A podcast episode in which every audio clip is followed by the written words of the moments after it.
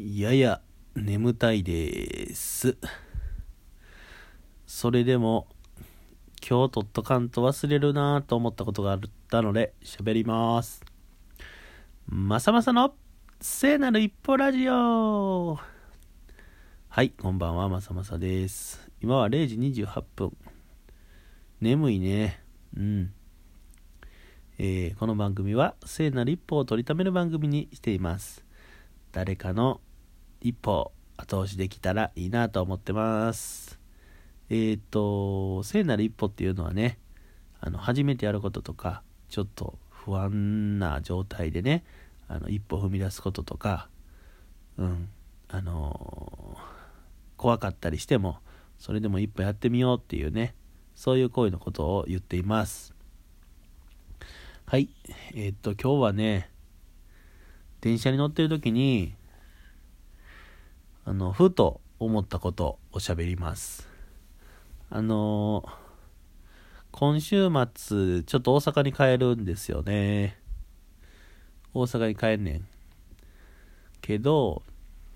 ちょっと、うん、時間があるから、あの、大阪におった時の友達をね、誰か誘ってご飯行ったり、茶飲んだりできるんかな、みたいな、思ってたわけ。その時にさ、うーん、なんかあの、なんかピンとこない、来なかったわけ。あの、高知県で仕事してた時は、やっぱり帰ったらこの人に会いたいよなって思う人はいるし、今こっち関東で過ごしてても、あの、ふとした時にね、あの人に喋ってみようかなみたいな人が浮かぶんだけど、なんか大阪は一番長く過ごしているにもかかわらず、うーん、ってなるのね。で、電車に乗ってる時に、なんかそういうことを考えてたわけ。そしたら、まあ年齢をね、年齢の問題じゃないと、ないとは思うけど、まあ年を取るにつれて、あの必要のない武器とか、あの武装の品っていうの？鎧とかね。そういうものを捨てていってる気がするなっていうふうに思った。うん。まあいろんなものを武装していた頃はねなかなか心開ける友達がいないっていうか友達がいないっていうか自分でその心を開かないっていう状態をしてたんじゃないかなって思ったの。あの、コルクラボでさ、さらけ出せみたいなね、さらけ出しみたいなことを言葉として知ってさ、あの、合宿のさ、コピー、キャッチコピーに、あの、弱みを愛嬌にみたいなことをキャッチコピーにした合宿をに参加してみたりとか、してる中でなんか弱みとかねできないこととかねアホなとことかまあそんなんをさらけ出したってバカにされたりすることなく許容してもらえる環境があるよなっていうことになんかちょっと気づいてきたんじゃないかなっていうふうに思ってだからあこの鎧はいらないしこの攻撃する道具もいらないみたいな風にして捨てれてきてるんじゃないかっていう風に思うわけです。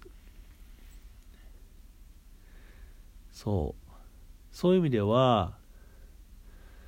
あの大阪におった頃のね僕の周りにいた大人たちえー、何個離れてんねやろ。えー、20個ぐらいかな。離れてるような人とかはうんなんか武装して怯えた心をねひた隠すように武装しているんだなっていうことを見抜いてくれてた大人たちはなんか今でもどこにいてもつながってるっていうか僕は心を許してるんだなっていうふうには思う、うん、で大阪帰った時にうん。あの人に会いたいなって思うのはやっぱりその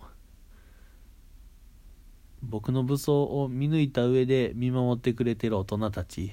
大人って僕もうすぐ30やからさ。50歳ぐらいなんだけど相手は。だからそういう人たちのことを思い浮かべるなってうん。でまあ怯えてる心みたいなのをさ隠すくらいだったらまだ可愛いもんだけど、まあ、僕の中高大とかは中学高校大学とかはさあの武装はしてるし周囲は攻撃するしなかなか厄介なやつやったと思うよ。今も厄介な部分はやっぱいっぱいあるけどね。やっぱりね自分が武装しながらもかつ相手のことを攻撃するっていうやつに友達なんてねなかなかできないわけですよ。うん。僕の弱み弱みって何が弱みで何が何を隠さないといけなかったのかっていうのは今はピンときてないけどさ。そういうものに触れる可能性のある人はひたすら攻撃してたよね。で排除しにかかってたなって今なら思います。うん。弱みを認めるっていうことだったり受け入れるってことだったり、まあ、弱みも愛嬌だよねみたいな。チャームポイントだよねみたいな。可愛げとか言ってくれる人たちの中でまあ自分はじんわりと変わっていきつつあるんじゃないかなっていうことをなんとなく感じたと。いうことです。そう。28歳にして気づきました。えー、だからまあ隠すこともないし気取ることもないしそういう状態で進んでいけばいいんじゃないかと。思うわけですね。ということで今日はこの辺にしたいと思います。えー、